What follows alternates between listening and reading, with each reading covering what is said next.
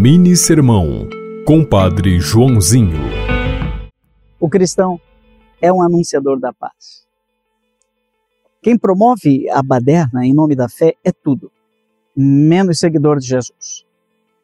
O Mestre nos enviou em missão para anunciar a paz a todos os povos. O cristianismo é uma religião pacífica. E todas as vezes que se utilizou a religião para promover a guerra, foi uma ideologia e não uma verdadeira teologia. A fé de verdade promove a paz.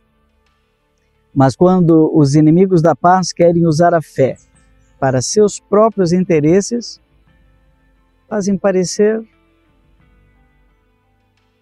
aquilo no que as pessoas devem crer, mas não é fé verdadeira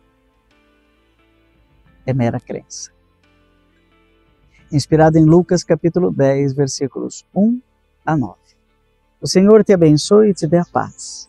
Em nome do Pai, do Filho e do Espírito Santo. Amém. Você ouviu Mini Sermão, Compadre Joãozinho.